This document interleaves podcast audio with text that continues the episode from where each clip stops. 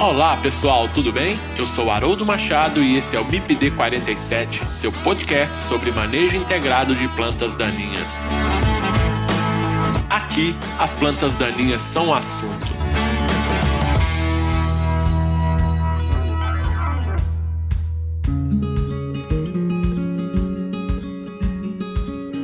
Pessoal, quem quiser interagir com o MIPD 47 pode fazer isso através do Instagram MIPD47, nos mandando directs.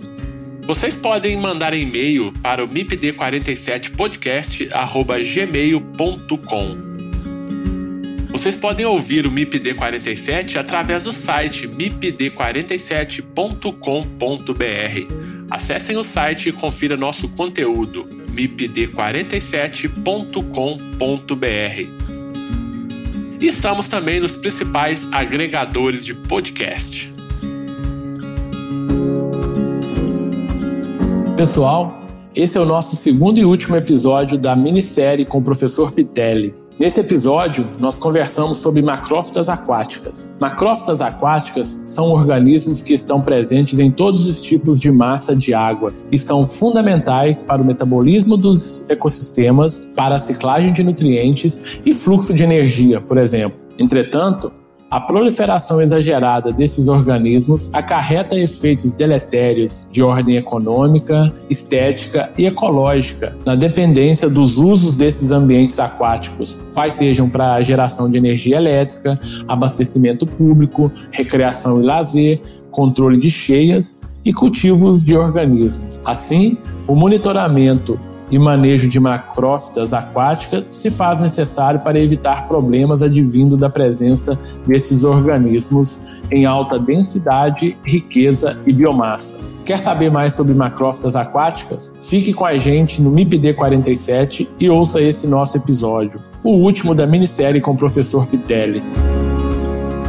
Olá, professor Pitelli, tudo bem? Muito obrigado. Estamos aqui de novo, né, batendo um outro papo, né, sobre uh, as plantas daninhas. É bom recebê-lo novamente aqui no MIPD 47. Tudo bem? Tudo bem, Haroldo. Tudo em ordem. Obrigado também pelo convite para participar desse MIPD 47 e e é um orgulho para mim estar aqui. Muito bom, professor. Então, recentemente nós batemos um papo aqui sobre a área da ciência das plantas daninhas. Os nossos ouvintes já te conhecem. Eu não vou pedir para uh, eh, se apresentar como eu sempre faço com os nossos convidados. Eu já quero entrar direto no nosso assunto, professor, que são as macrófitas aquáticas, né? E é um assunto, né, um tema muito importante dentro da ciência das plantas daninhas. Não são muitos os pesquisadores que trabalham nesse tema aqui no Brasil, né? Obviamente, a gente precisa é, de é, informações robustas né, sobre o problema aí com as macrófitas. Mas, na verdade, eu queria começar que você falasse para os nossos ouvintes o que, que, são as macrófitas aquáticas, professor. É uma definição bastante simples. São plantas superiores que habitam ambientes aquáticos, ambientes de solo muito úmidos, normalmente solos que são encharcados de forma perene e que são bastante importantes na dinâmica desses ambientes. Então, são plantas que habitam corpos hídricos, sejam eles de alguma profundidade ou corpos hídricos que afloram a superfície e tornam o solo encharcado. Perfeito, professor. E qual que seria a importância eh, ecológica dessas macrófitas? Bom, veja só, as macrófitas, elas são extremamente importantes na dinâmica dos corpos hídricos. Em primeiro lugar, ela constitui fonte de alimento para herbívoros. Ela representa uma parcela muito grande de alimento no primeiro nível trófico. Segunda coisa, elas criam condições no sistema radicular, nas partes submersas, para a formação do perifítum, que é aquele lodozinho que você vê na superfície das folhas eh, submersas, de onde uma série de larvas de inseto, peixe se alimentam. Seus bancos proporcionam condições de proteção para reprodução e também proteção para as fases jovens de peixes que ficam ali até ter um determinado tamanho para sair, se alimentando exatamente do perifítum. Essas plantas elas proporcionam uma diversidade espacial no corpo hídrico, uma diversidade temporal também, de acordo com as épocas do ano, em que cria uma heterogeneidade espacial que favorece e muito a biodiversidade do sistema. Alguns preferem ficar na macrófita, outros fora, e essa diversidade favorece bastante. E o mais importante, assim, o grande importância das macrófitas, inclusive são usadas até em, em biorremediação, elas regulam os níveis de nutrientes da água. Quando tem muito nutrientes na água, elas crescem. Elas crescem e acumulam nas plantas os nutrientes.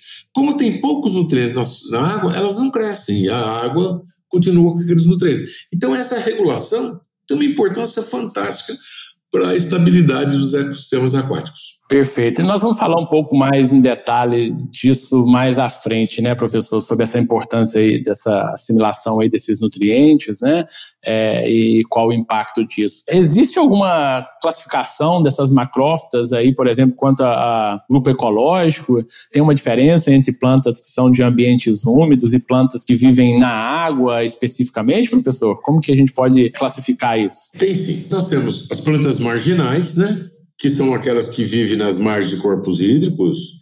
Aí vamos dar exemplo da taboa, da capituva, da braquiária aquática. São plantas marginais. Nós temos um grupo de plantas flutuantes, como é o aguapé, alface da água, como é a salvínia. Existem plantas submersas, que são plantas como é a elódia, a egéria, aquelas plantas de aquário bastante utilizadas. Existem plantas emergentes que elas são fixadas no fundo e soltam um pendão e, e a, coloca a folha na superfície. Como aí tem o, o milhofilum, né, aquático, como tem as ninféias, são as pequenas vitórias régia, a própria vitória régia, né? Só que ela não é prejudicial. E existe também o, as plantas epífitas. Por exemplo, tanto a braquiária quanto a tiririca d'água, que é o oxicário, elas crescem sobre plantas flutuantes e são carregadas aí a jusante formando ilhas. Essas são consideradas epífitas. E tem até uma orquídea que dá em cima do Guapé, que é a Abenaria repens. A gente encontra bastante ela mais ao norte do Brasil. São esses os grupos ecológicos mais importantes de plantas aquáticas. Todos eles têm uma importância fundamental dentro da dinâmica do ecossistema aquático. Perfeito. Ô professor, e, e, na verdade, por que que em alguns locais essas macrófitas elas se tornam problemas? Você comentou aqui da importância dessas espécies, né, das macrófitas, mas só que é, a gente vê, por outro lado, os problemas que elas causam, né? E a gente vai falar mais à frente quais são esses problemas. Por que que essas espécies, então essas macrófitas, elas se tornam ou se tornaram grandes problemas aí em algumas áreas mais específicas? Bem, as macrófitas, elas foram muito favorecidas pela ação do homem. O homem, com a urbanização, primeira coisa que ele fez foi tirar a vegetação, e com isso, grande parte da, dos controladores biológicos, que não eram específicos, mas usavam bastante as macrófitas para alimentação, foi extinta. Esse é um dos motivos. O outro motivo é a transformação de rios em lagoas, proporcionando um ambiente lêntico. Nesse caso, favoreceu especialmente as plantas flutuantes. As plantas flutuantes que se deram muito bem nesse ambiente de lagoa e algumas plantas submersas também. O outro motivo que as plantas aquáticas se tornaram muito importantes, e nós temos um exemplo maravilhoso disso, é a introdução de animais exóticos. Olha que coisa interessante. A represa de Jupiá, da divisa do Paraná com o Mato Grosso do Sul, né? Ela tinha uma vegetação bastante forte na parte de flutuantes e marginais. E eram até importantes, a dinâmica dos peixes ali, de toda a fauna, era baseado nisso. Mas aí alguém chegou, e nós sempre achamos que existe alguém iluminado nesse mundo para fazer burrada, soltou os carnívoros, os peixes esportivos, que eles chamam, de pesca, que é o caso do tucunaré e da pescara branca, da corvina. O que, que esses peixes fizeram? Eles são vorazes, eles comem de tudo. E eles cresceram de uma maneira fantástica e acabaram com os inimigos naturais, os peixes, os insetos que viviam comendo plantas submersas. O que aconteceu? Houve uma explosão de Egéria densa, Egéria naja, Ceratophyllum, demerso, todas as plantas submersas formaram uma verdadeira floresta de plantas submersas. E aí que aconteceu? A CESP teve prejuízos enormes.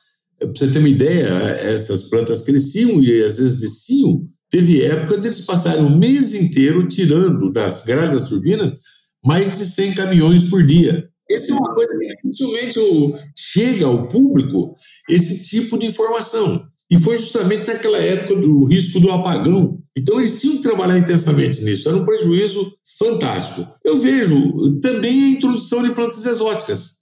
É um outro motivo de elas estarem crescendo bastante.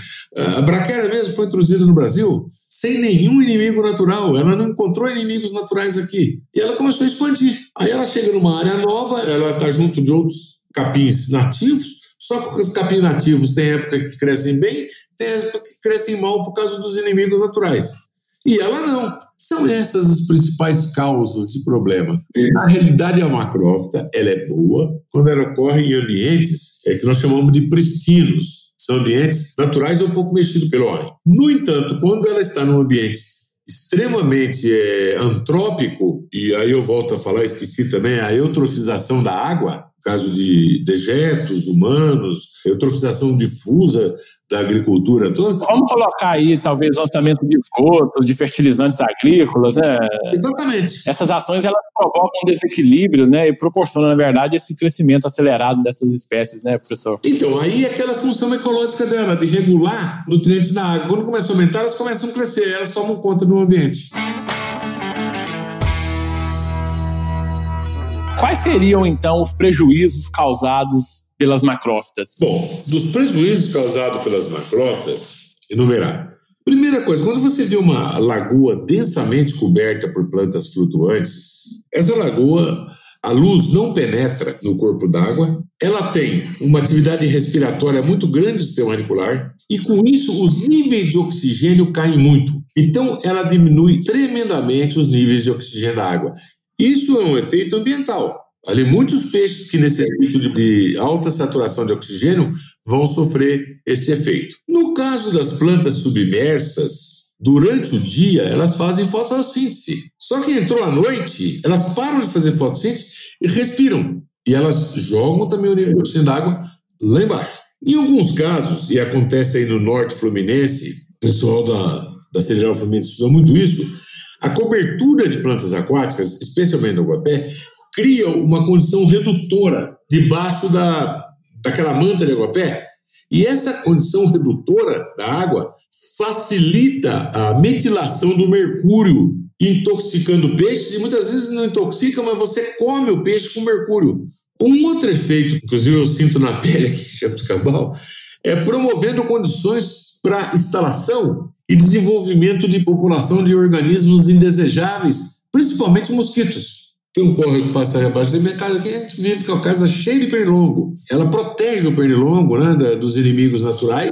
Um outro problema que eu considero um nível de Brasil, talvez o mais importante, é o aumento da perda d'água por evapotranspiração. Quando você vê nossas nascentes, quando você vê os nossos pequenos córregos que antigamente corriam no meio de uma mata, hoje eles correm a céu aberto, lotado de taboa, lotado de, de braquiária, lotado de outras plantas aquáticas que têm uma taxa evapotranspiratória de duas a sete vezes, dependendo da espécie, dependendo da época do ano, maior que a superfície livre de água. Aí você vê os reservatórios na seca lá embaixo e nas chuvas demoram para chegar lá em cima. Outro efeito é a alteração da produção de energia elétrica, grande, é o caso da, ali da CESP que eu citei, você tem aí do teu lado aí o, a Light, né? A estação elevatória dele sofre bastante com plantas aquáticas. Ela tem prejuízo na produção de peixes. Tem um trabalho clássico da África que tinha corpos hídricos ali,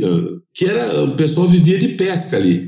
Aí foi introduzido o aguapé, tomou conta, acabou a pesca. Você só pegava alguns peixes que eram anabantídeos que não precisavam de, de oxigênio da água, eles respiravam na superfície e voltavam. Que nem aquele peixinho de briga que nós conhecemos, peixe paraíso, era dessa família aí. Aí eles fizeram o impacto ambiental de você usar o glifosato para controle dessas plantas. Em menos de cinco anos, eles tinham recuperado a capacidade dos pescadores. Outro prejuízo bastante grande é na navegabilidade. Nós estamos com um problema hoje na hidrovia do Rio Tietê onde plantas, moitas de plantas, trazendo braquiária de cima, eles obstruem a passagem, inclusive a eclusa. Tem também interferência na captação de água para irrigação. Elas crescem ali em top bombas. Nós tivemos já problema com edificação com pontes aqui no Rio Mogi. Muitas e muitas foram se acumulando na base da ponte e a ponte ela é construída para resistir uma força vertical, não uma força horizontal, lateral. E ela acaba perdendo estabilidade. E um outro fato que é muito comum no Nordeste é que, devido à evapotranspiração,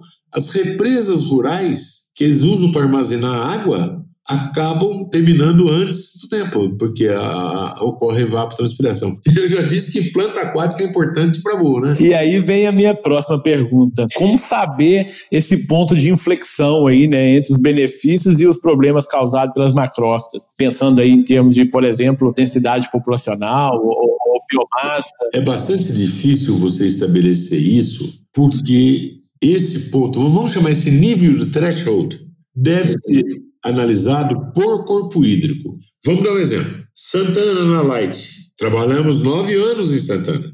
Nesses nove anos, nós chegamos à conclusão que não era para controlar mais planta aquática. Você tinha que manter um canal para que a água fosse do túnel de Santa Cecília até a estação elevatória. Ela precisava de uma carga de 260 metros cúbicos por segundo. E estava entrando lá em Santa Cecília 350, por quê? Devido se perdia na evapotranspiração das plantas. E era muito grande ali a, Lagoa de Santana e a, e a água esparramava.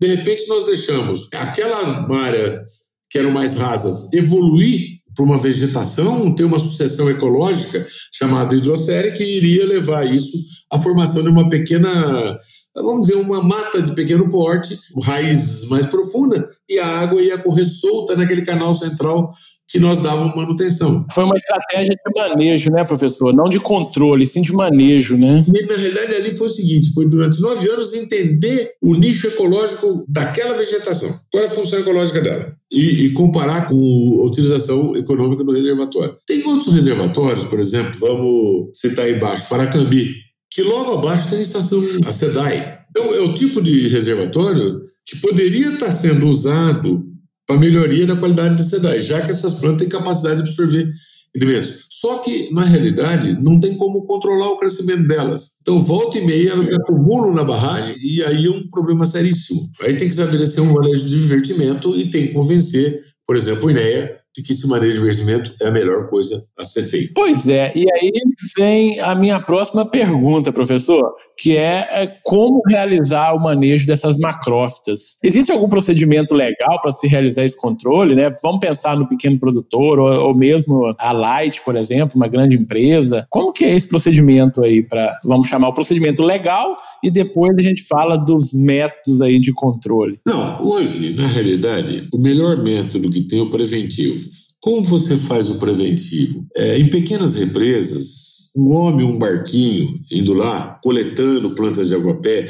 A empresa rural, ela só vai dar problema. Uma represa, quando eu falo rural, não é pequenininha, não, aquela represinha de fundo de, de, de chácara, não. Uma represa rural, vamos 7, 8 hectares, ela só vai dar problema se ela estiver recebendo uma fonte de eutrofização muito forte e constante. No período da chuva, ela recebe bastante fósforo, ela recebe por causa da erosão, do todo. Aí dá um, dá um boom de crescimento, principalmente de salvínia. Mas isso não deve se preocupar, não, porque isso aí a própria ela, ela vai acabar, os inimigos naturais vão atacar, ela, ela é nativa da nossa região e vai embora desaparece. Agora, quando você tem uma pocilga do lado, você tem um confinamento ligado, aí não tem essa variação sazonal da disponibilidade de nutrientes. Aí, melhor maneira é fazer preventivo, fazer monitoramento constante com retirada dos pequenos focos de infestação. Esse é, vamos chamar assim, uma monda à medida que você vai aumentando o tamanho do reservatório, isso vai ser impossível. O ideal, o ideal, o ideal é tratar a água antes de entrar no reservatório. Quando você trata de pequenas propriedades rurais, tem muitas que fazem, as usinas de açúcar fazem tudo. Mas e, e as comunidades? E as cidades? Então, você tem, por exemplo, o caso da represa americana, recebe esgoto de 11 cidades do Vale do Rio Atibaia. Como 11 cidades jogando esgoto ali, pode ter crescimento de planta. A outra opção para o controle de, de macrófitas é o controle biológico. Existem alguns métodos interessantes. Por exemplo, a planta submersa, a carpa capim, ela é bastante eficiente. É muito usado em outros países. No Brasil, pelo fato de ela ser um organismo exótico, ela não é permitida. No entanto, ela não é invasora. Por quê? Porque o que se usa nos Estados Unidos, o que se usa na Austrália, o que se usa no México são carpas triploides. Você induz triploidia nela e ela não reproduz. A Light tentou isso. Só que a Light, na época, não se atentou por fato de que esse peixe é bom para planta submersa. Eles tinham muito capins ali, né? Eles soltaram a carpa capim. Quando aconteceu aquele episódio do Endotal no Rio Paraíba, lembra? Eu fui lá na Light. Eu tenho fotografia, depois eu posso te mandar. Tinha carpa de 13 quilos lá daquela introdução que eles fizeram há 15, 20 anos atrás. E não tinha nenhum indivíduo de tamanho intermediário, quer dizer, não nasceu ninguém nesse período. Então, esse método é extremamente eficiente.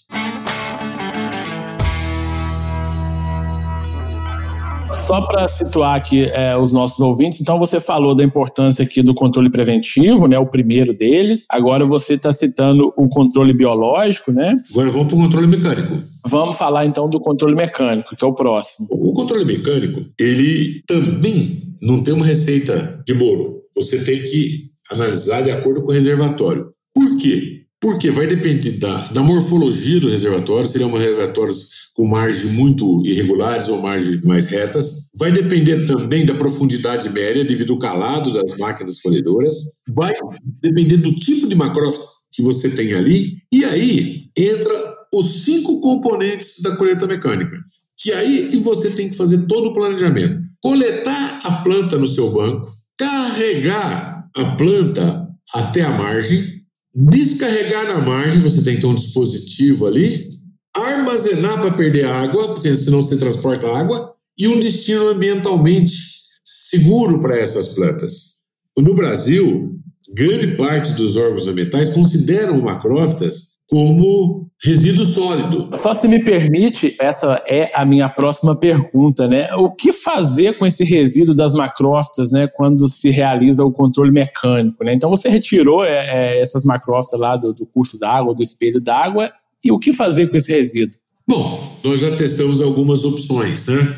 O poder energético de, da Aguapé, por exemplo, é muito próximo do bagacilho de cana. Ele poderia estar sendo utilizado na produção, na queima produção de energia. No entanto, para o café chegar no nível de umidade que é requerido para jogar numa caldeira, você precisaria de uma estrutura gigantesca e que não torna, eh, tornaria extremamente antieconômico. A outra opção é a opção que estão fazendo lá em Três Lagoas, é, tentando extrair óleo combustível de macrófitas. Como as macrófitas elas não são oleaginosas, elas são muito mais, elas têm muito mais celulose e hemicelulose, a produção é baixa.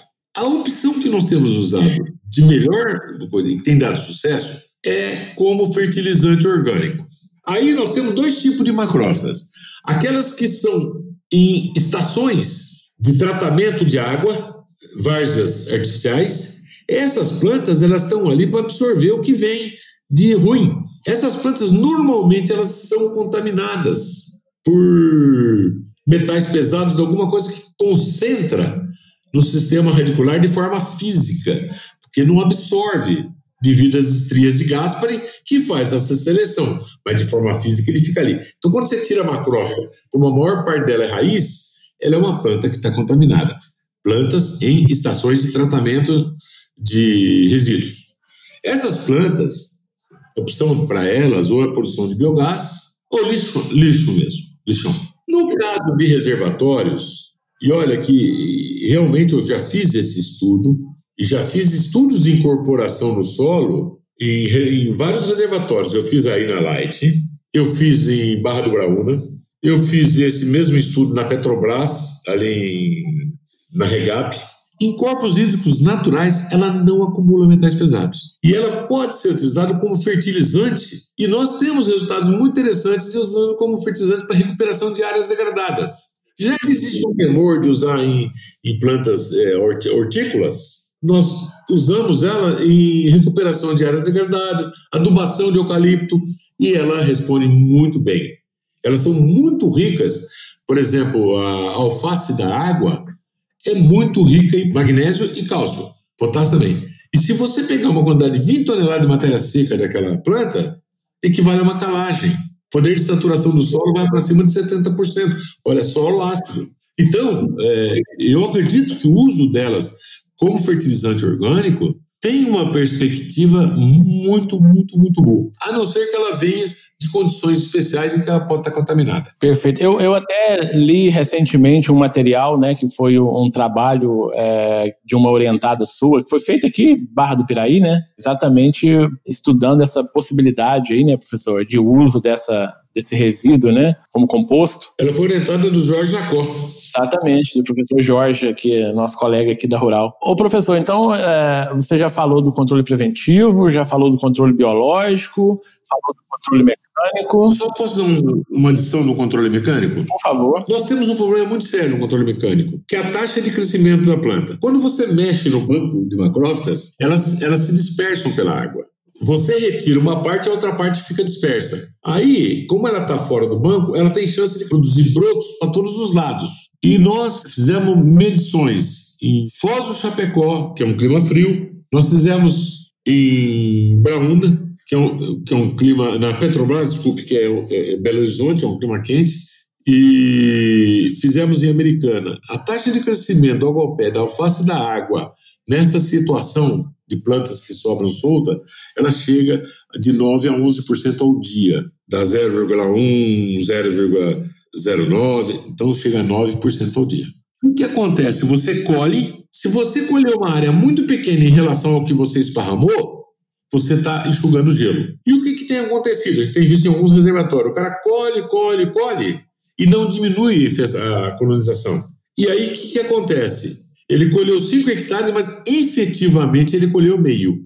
Isso torna, hoje, tá na faixa de 10 a 12 mil reais, um hectare efetivamente limpo de planta aquática. Isso é muito caro. Então aí viria o outro método de controle. Quando você faz a colheita, aquelas plantas que sobem soltas, elas são poucas no início. Nesse caso, se houvesse um controle químico, se houvesse uma autorização de um herbicida que você simplesmente pulverizasse, não precisa matar elas têm que parar de crescer, de reproduzir, você ganharia muito com a colheita mecânica. Você ia trazer esse preço para menos de metade, ou até menos um quarto. Então, o controle químico, ele é muito utilizado no exterior. No Brasil, ele já foi utilizado. No passado, se utilizou o 2,4-D. No passado, se utilizou o glifosato na formulação ródio.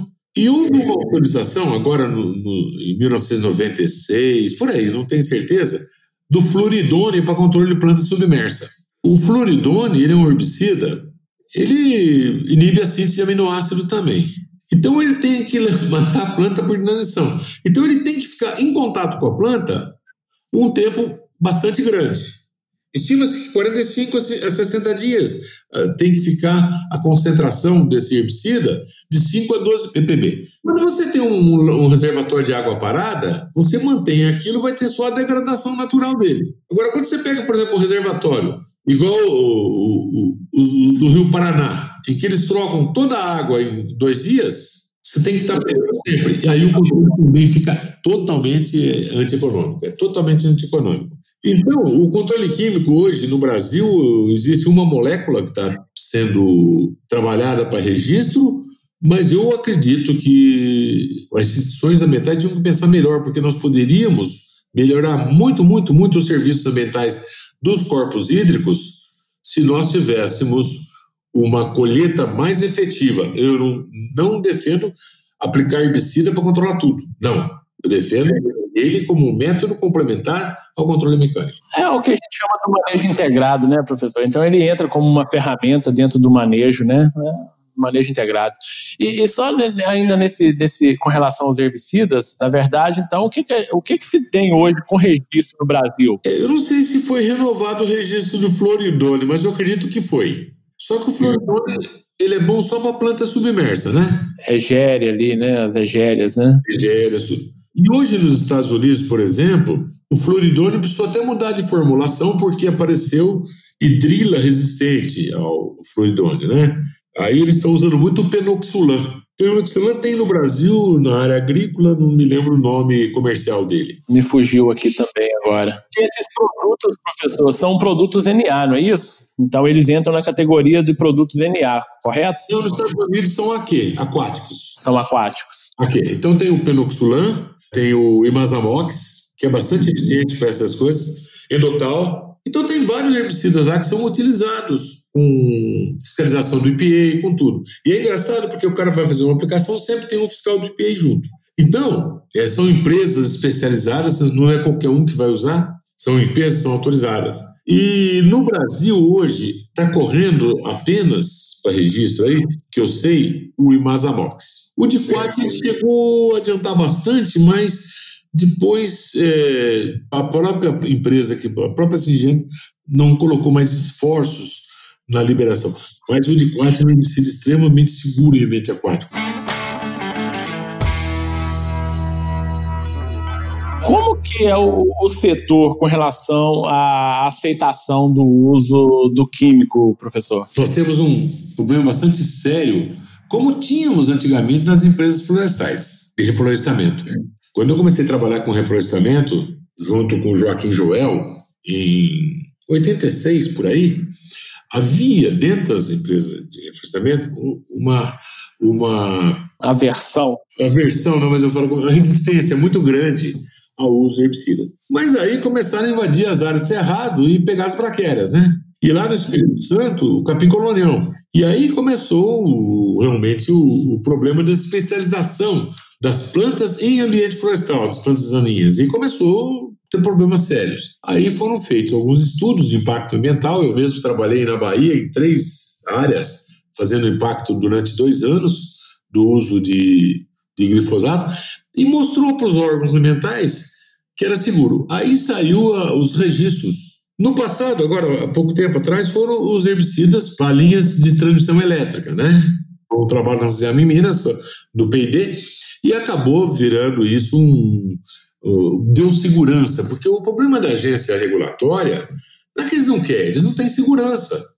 Então eles precisam de um dado de segurança. O ambiente aquático está precisando desse dado de segurança. Porque nós temos, por exemplo, se você pegar a Austrália e Estados Unidos, temos 20, 30 moléculas, todas elas muito bem estudadas, todas elas muito bem posicionadas, você só usa nessa condição, você só usa naquela condição, todas elas estão muito bem posicionadas. No Brasil, como existe resistência ao estudo, nós não temos nem condição de fazer posicionamento. Mas eu garanto para você que, pelo que eu vi nos Estados Unidos, e olha que eu, eu morei na Flórida há dois anos, onde eles usam intensamente, não há risco ambiental importante nenhum. É, isso que você falou é importante, né, professor? Tem que ter pelo menos estudos, né? E a gente não tem sequer estudos sobre isso. Então, realmente, a gente tem que olhar com mais carinho para a ferramenta, porque é importante, é um tema importante, é um assunto importante, né? E realmente a gente precisa ter mais essas opções que realmente a gente não tem. Professor, novamente a gente está chegando ao fim, né, do nosso episódio. É, a conversa ela passa muito rápida, né? Conversa boa, ela passa muito rápida. Estamos aqui encerrando. Quero agradecer novamente essa aula, né, que foi dada pelo senhor aí para todos os nossos ouvintes. Muito obrigado por esse tempo aí que você é, se dedicou ao MIPD 47. Queria que você fizesse aí umas considerações finais por favor. Eu que agradeço a oportunidade, eu que agradeço a possibilidade de divulgar o que nós acumulamos aí longo tempo como professor universitário, poder voltar a divulgar isso para a comunidade de estudantes, profissionais e muito obrigado, Haroldo, por essa oportunidade e estamos aí à disposição. Ok, professor Pitelli, eu que agradeço novamente. Sempre muito bom bater esse papo com você, é sempre muito, muito gratificante, né? A gente, a gente aprende muito. Muito obrigado. E a vocês, meus ouvintes, um abraço e até o próximo episódio do MIPD 47. Lembrando que quem quiser interagir com o MIPD 47 pode mandar e-mail para o mipd47podcast@gmail.com. E também pode interagir através do Instagram MIPD47. Acessem o site e confira todos os nossos episódios mipd47.com.br. Este podcast foi editado por Felipe Mux